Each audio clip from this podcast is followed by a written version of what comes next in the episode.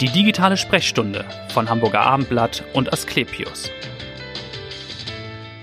Herzlich willkommen zu einer Spezialausgabe der digitalen Sprechstunde, dem Podcast von Hamburger Abendblatt und Asklepios.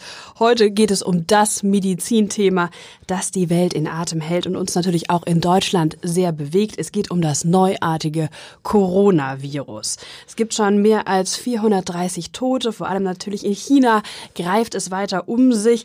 Es sind schon, die Zahl der Infizierten liegt bei mehr als 17.000 aktuell und Experten gehen von mehr als 20.000 Verdachtsfällen noch aus. Und in Deutschland sind auch mindestens zwölf Menschen infiziert. Das ist bislang bestätigt. Wie gefährlich ist die Lage? Wie kann man sich schützen? Und was ist eigentlich der Unterschied zur normalen Grippe, zur Influenza? Denn die Grippewelle, die rollt ja momentan auch an in Deutschland. Über all das möchte ich sprechen mit der Lungenfachärztin Dr. Susanne Haggett.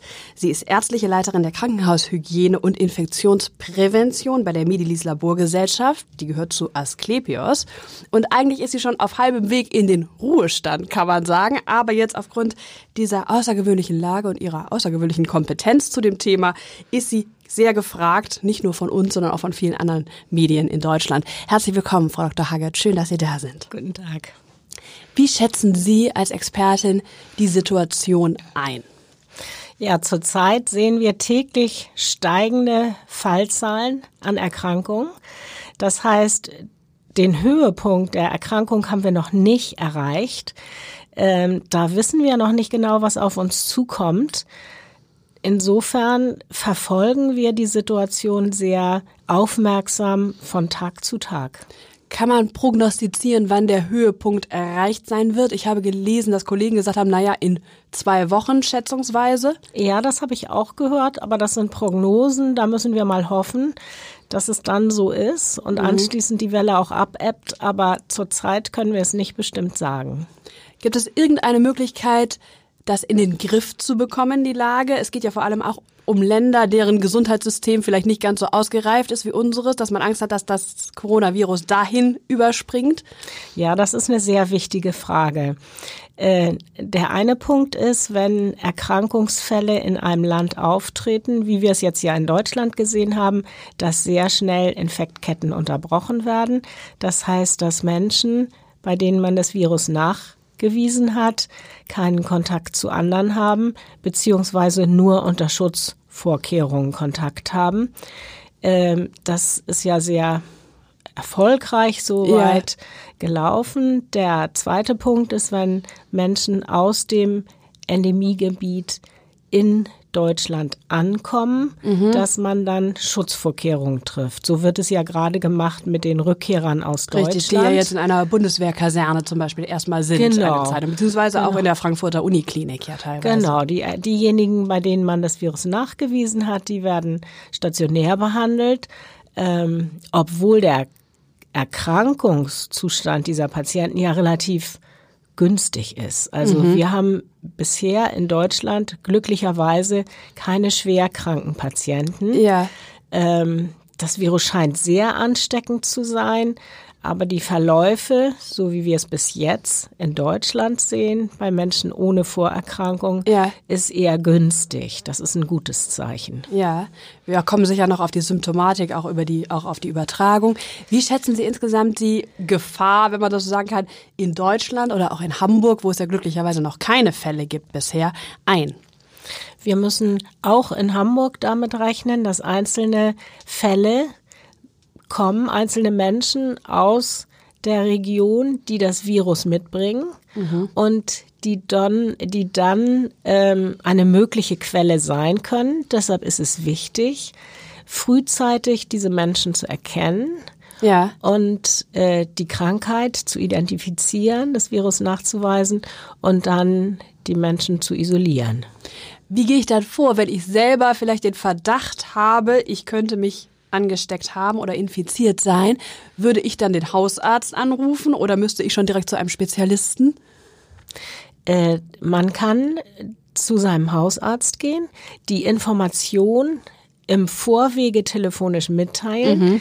Es ist ja wichtig, dass dort Vorkehrungen getroffen werden. Und, also ich sollte äh, nicht im Wartezimmer sitzen mit vielen anderen dann ja in nein, dem Moment. Das ist so wie bei anderen Infektionserkrankungen, mhm.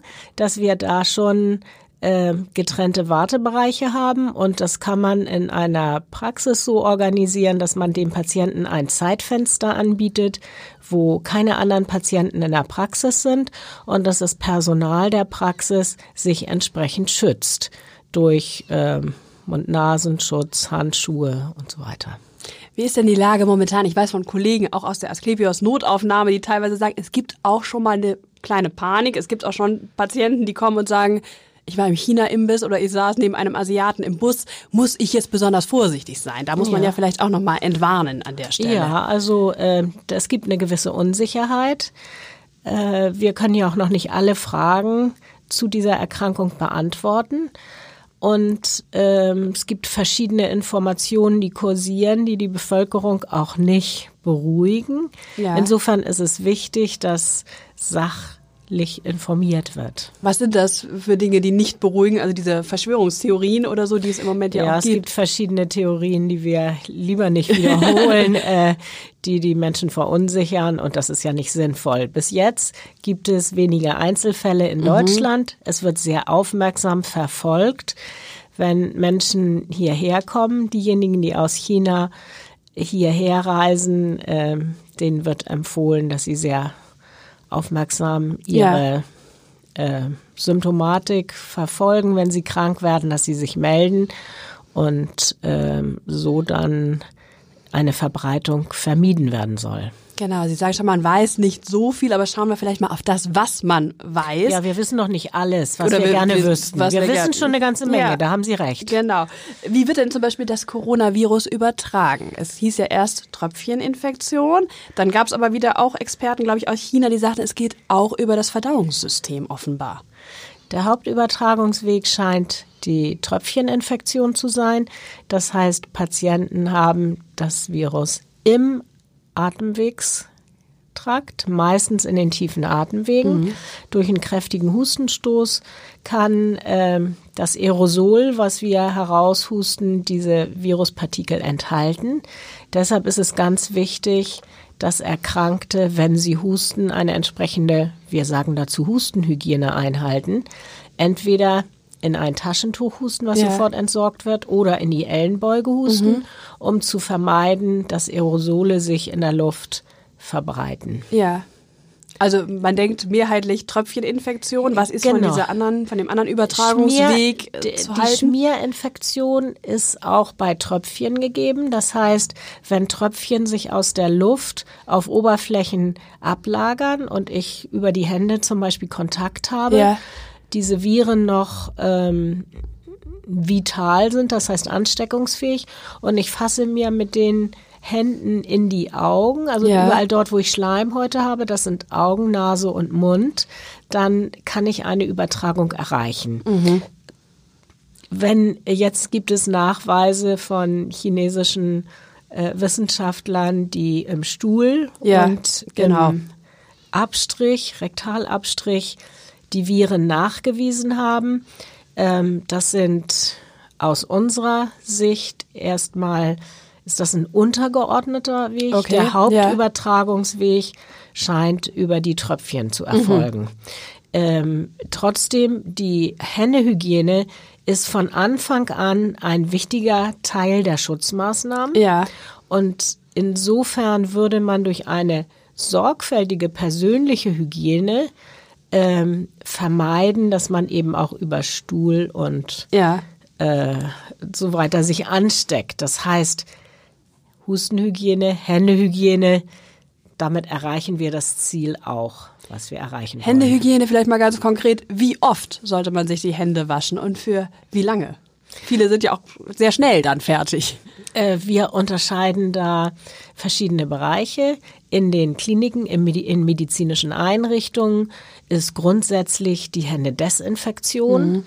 das, was erforderlich ist, weil wir mit der Händedesinfektion, mit dem alkoholischen Händedesinfektionsmittel Bakterien und Viren abtöten können. Äh, beim Händewaschen können wir Bakterien und Viren nicht abtöten. Wir bringen sie in die Umgebung. Ja. Deshalb ist das ähm, für die Verminderung des Übertragungsrisikos nicht der gute Weg. Allerdings im privaten Bereich sind wir zurückhaltend mit der Händedesinfektion. Ja, also es ist nicht ratsam, sich jetzt eine Flasche Sterilium das, beispielsweise das, zu holen. Das muss man nicht ja. für den privaten Bereich. Was man aber auf jeden Fall machen sollte, bevor man Essen zubereitet, ähm, bevor man sich hinsetzt und ähm, Sa Salate zum Beispiel mhm. fertig macht oder auch selbst Messer und Gabel in die Hand nimmt zum Essen, sollte man sich gründlich die Hände waschen. Das ja. ist also das Mindeste. Aber im medizinischen Bereich und wenn man Kontakt zu jemandem hatte, ähm, der in Frage kommt als Überträger des, des Virus, dann ist auch die Händedesinfektion sinnvoll. Dafür gibt es zum Beispiel Tücher, Desinfektionstücher. Ja. Mhm ähm, die man mitnehmen kann, die auch nicht so viel Platz wegnehmen wie eine kleine Flasche. Sie haben die Hustenhygiene ja auch schon angesprochen. Inwieweit schützen diese Atemschutzmasken, die sind ja teilweise aber auch im chinesischen Raum oder in Hongkong, habe ich auch gehört, schon ausverkauft. Aber ist das eine große, ein großer Schutz? Erkrankte sollten auf jeden Fall eine einen Mund-Nasenschutz mhm. oder eine Atemschutzmaske. Da gibt es verschiedene Schutzstufen. An sich ähm, ist es sinnvoll, dass die Erkrankten einen Mund-Nasenschutz tragen. Das Personal trägt einen, ja. im medizinischen Bereich trägt einen Mund-Nasenschutz bei Kontakt zu Personen, die erkrankt sind oder Verdachtsfälle ja. sind. Ähm, die Frage, wenn ich mich auf die Straße begebe ja. und gesund bin und mir laufen Menschen verschiedener Regionen über den Weg, ja. dann ist es nicht sinnvoll, eine Maske zu tragen. Nee, also wir müssen nicht in der Hamburger Innenstadt jetzt eine Maske tragen. Das müssen tragen. wir nicht. Ist, gucken wir nochmal auf die Inkubationszeit. Wie ist die denn? Also die, der Zeitraum zwischen Ansteckung und dem Ausbruch der Symptome. Das, was wir heute wissen, ist, dass die Ansteckungszeit bis, also Inkubationszeit bis zu 14 Tage dauert. Ja. Es gibt Fälle, da, das haben wir ja auch gesehen, ähm, in Süddeutschland, äh, das, da ist die Inkubationszeit kürzer. Ja. Ähm, und deshalb sagen wir nicht 14 Tage, sondern bis zu 14 Tage. Ja, Man okay. geht davon aus, dass danach, 14 Tage nach einem Kontakt dann keine Ansteckung mehr erfolgt. Aber das sind vorläufige Ergebnisse. Mhm. Wir werden hier noch einiges lernen müssen. Ja. Was sind denn die Symptome, die auftreten? Und die Frage ist vielleicht auch, inwiefern unterscheiden die sich von den Symptomen eines grippalen Infekts? Oder anders gefragt, kann ich selber überhaupt merken, ist, das ist Corona oder das ist Influenza oder was dazwischen? Das ist eine sehr gute Frage. Bei beiden Krankheiten bei der Coronavirus-Infektion und bei der Influenza handelt es sich um Viren. Die Symptomatik ist ähnlich. Mhm. Das heißt, ich habe Fieber, ich habe Husten, ähm, zum Teil Gliederschmerzen. In seltenen Fällen tritt auch Durchfall auf. Das kann bei beiden Erkrankungen mhm. sein, das ist aber nicht das typische Zeichen. Es kann aber auftreten. Ähm, ich kann auch Schüttelfrost bekommen ja. als Folge des Fiebers. Und insofern kann ich das als Patient und auch als behandelnder Arzt zunächst einmal von der Symptomatik nicht ganz einfach ja. unterscheiden. Da ist es wichtig, weitere Fragen zu stellen, nämlich gibt es eine Reiseanamnese? Das ja. heißt, ist der Patient in den letzten 14 Tagen in einer Region gewesen, zum Beispiel in China, wo diese ja. Erkrankungsfälle aufgetreten sind. Mittlerweile ist ja Gesamtchina betroffen, Richtig, so dass ja. wir nicht mehr die zentrale nicht mehr nur Wuhan Region um ja. Wuhan betrachten. Ähm, also die, das ist eine Frage, ist der Patient in den letzten 14 Tagen in China gewesen oder einer Region, wo es Erkrankte gab? Inzwischen sind es ja schon mehrere Länder. Hat er Kontakt dort gehabt? Oder hat er in seinem Umfeld Kontakt mhm. zu Menschen gehabt, die gerade aus China zurückgekehrt sind und die vielleicht selbst noch nicht wissen, dass sie krank ja. sind oder die einen sehr milden Verlauf der Erkrankung haben. Äh, wenn man dann diese Aspekte zusammenzählt und wenn Verdachtsmomente da sind, das heißt ein gewisser Kontakt bestanden hat Ja. oder eine Reiseanamnese vorhanden ist, dann würde man einen Test durchführen. Das wäre dann ein Rachenabstrich oder wie würde das funktionieren? Ja, wir haben einmal einen möglichst tiefen Abstrich, das heißt ähm, aus der Tiefe der Lunge gehustet oder mit einem kleinen Schlauch auch Sekret abgesaugt. Das Mhm. Ja. ist natürlich sehr unangenehm Ja. für einen Patienten und äh, das muss man von der klinischen Symptomatik Würde aber beim Ausmachen. Hausarzt gemacht werden? Naja, nein, da würde man äh, den Patienten auffordern, Ja. tief aus der Lunge zu husten und dann ähm, das Material einzusenden, beziehungsweise Mhm. davon einen Abstrich zu machen und aus den oberen Atemwegen und dann werden beide untersucht. Und eine Frage, Sie sagen ja, die Symptome sind ähnlich jenen der Influenza. Wenn man jetzt gegen Grippe geimpft ist, hat man dann eine Chance, dass Corona an einem vorbeigeht oder milder verläuft? Gibt es da Zusammenhänge? Dazu gibt es noch keine Erkenntnisse. das können wir, glaube ich, nicht Nee, könnte man nicht sagen. Nee. vermuten. Nein. Und eine Impfung gegen das Coronavirus, das würde zu lange dauern wahrscheinlich. um Daran das wird zu entwickeln. gearbeitet. Ja. Äh, das eine ist ja, den Impfstoff herzustellen. Ja. Da, da sind schon mehrere Wissenschaftler relativ weit. Ja. Aber wenn man diesen Impfstoff dann hat, dann sind ja verschiedene Verfahren im Bereich der Zulassung erforderlich. Und das ist ein Prozess, der äh, mehrere Monate in Anspruch nimmt, Ja. so dass wir in absehbarer Zeit, also jetzt in den nächsten Wochen, nicht mit einer Impfung rechnen können. Ich habe auch gelesen, man, man rechnet mit Minimum einem Jahr, bis Ja, es dann soweit das ist wäre. realistisch. Also Das insofern hilft es im Moment dann noch nicht. Ne? Nee. Und es gibt, wie gesagt, jetzt ja schon mehr Tote als bei der SARS-Pandemie vor knapp 17 Ja, Jahren. auch viel mehr Erkrankte. und viel mehr Erkrankte. Was macht dieses Coronavirus so gefährlich? ähm, die leichte Übertragbarkeit macht dieses Virus gefährlich und die Tatsache, dass wenn es Menschen infiziert, die Begleiterkrankungen haben. Ja.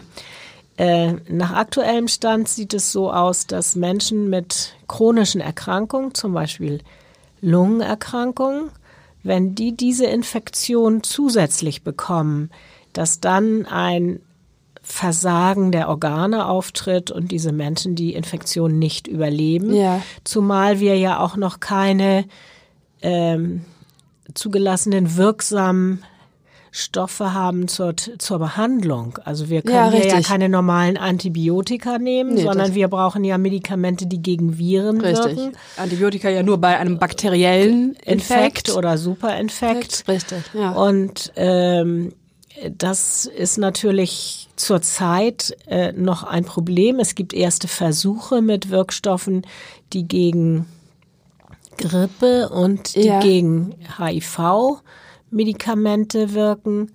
Ähm, erste Erfolge werden berichtet, Ja. aber daraus kann man noch keine breit, keinen breiten Einsatz ableiten. Das heißt, Es im Moment ist im Ansätze. Grunde die Behandlungsstrategie, dass man äh, die. Infizierten erstmal in Quarantäne hält im Grunde und äh, symptomatisch behandelt, aber Genau. und wartet, dass die Symptome abklingen mit der genau, Zeit dann. Genau, das ist aktuell ähm, der Stand. Und Ja. gefährlich ist es für Leute, die eben älter sind und schwere Begleiterkrankungen haben. Die Infektionen, die wir hier in Deutschland sehen, sind ja, Ja. eher sehr milde verlaufen. Zum Glück bisher sehr milde verlaufen. Ne? Ja. Was kann man denn sagen? Wie hoch ist die Wahrscheinlichkeit, dass es tödlich endet? Gibt es da so eine Quote oder äh, Sie sagten ja schon bei Menschen mit Moment, Im Begleiterkrankungen. Moment liegt die ja so bei zwei bis drei Prozent. Ja, genau. Ähm, das muss man ja dann jeden Tag wieder gucken, wenn Ja, wir richtig. pro Tag 2.000, 3.000 Neuerkrankungen haben und dann eben auch entsprechend mehr Todesfälle. Ähm, das werden wir nach der Epidemie ähm, Ja. genauer sagen können. Der aktuelle Stand ist, dass wir weniger Todesfälle haben als bei SARS. Bei Ach SARS ja. war die Quote bei 10 Prozent. Wir Ach so, hatten okay. sehr schwere und gar nicht so selten tödliche Verläufe. Eben Aber mit 10 eben- Prozent. Aber eben weniger Infizierte. Das Genau. ist der, das ist der, Genau. der Unterschied. Genau.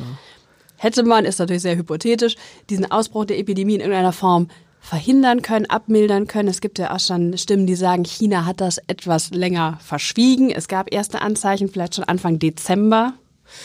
Ja, China hat jetzt gerade selbst äh, mitgeteilt, dass im Krisenmanagement äh, noch einiges hätte besser laufen können.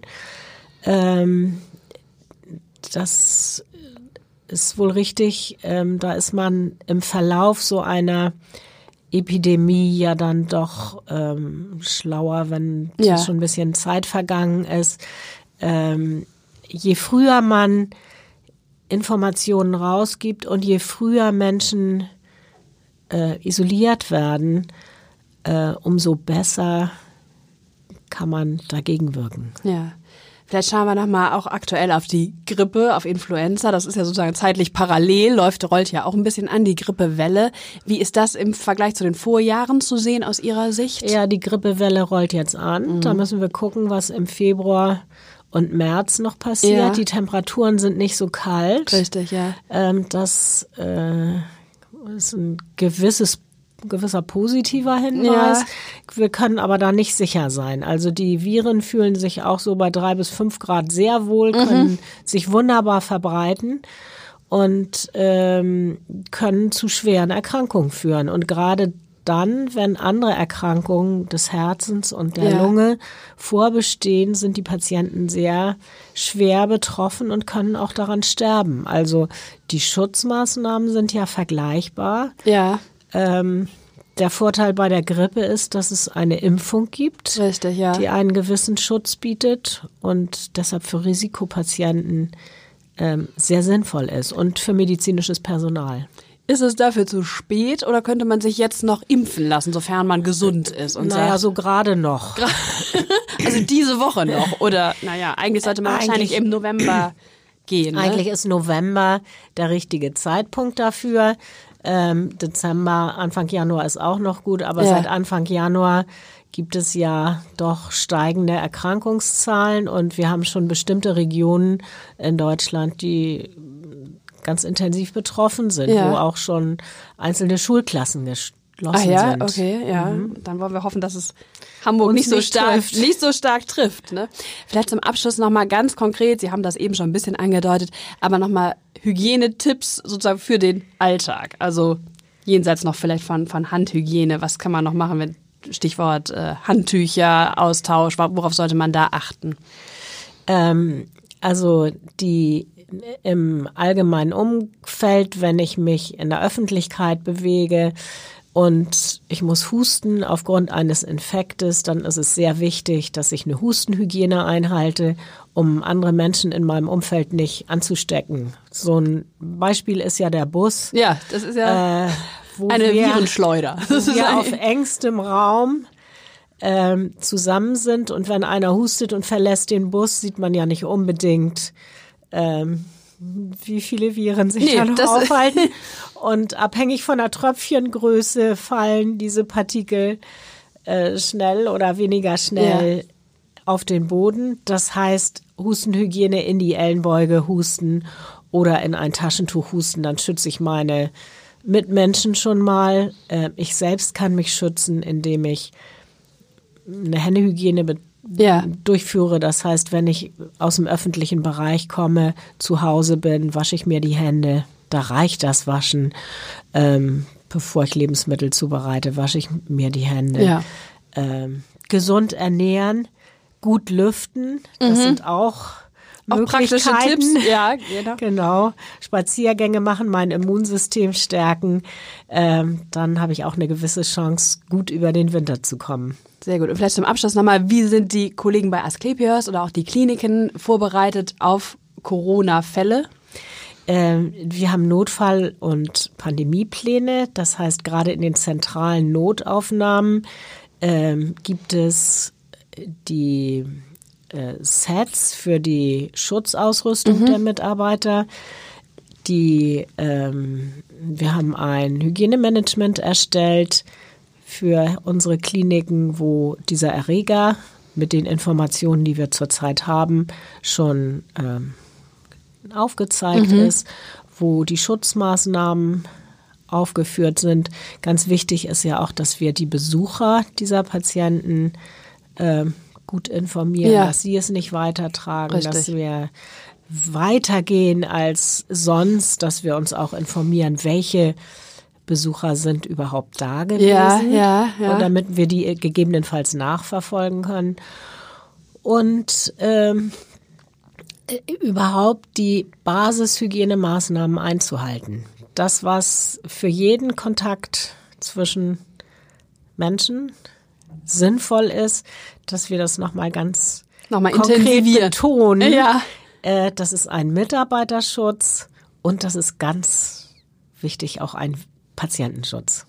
Vielen, vielen Dank. Dr. Susanne Haggett war das. Vielen Dank für die Aufklärung über Corona, aber auch über Influenza. Und schalten Sie gerne wieder ein in die nächste digitale Sprechstunde. Vielen, vielen Dank. Danke. Weitere Podcasts vom Hamburger Abendblatt finden Sie auf abendblatt.de slash podcast.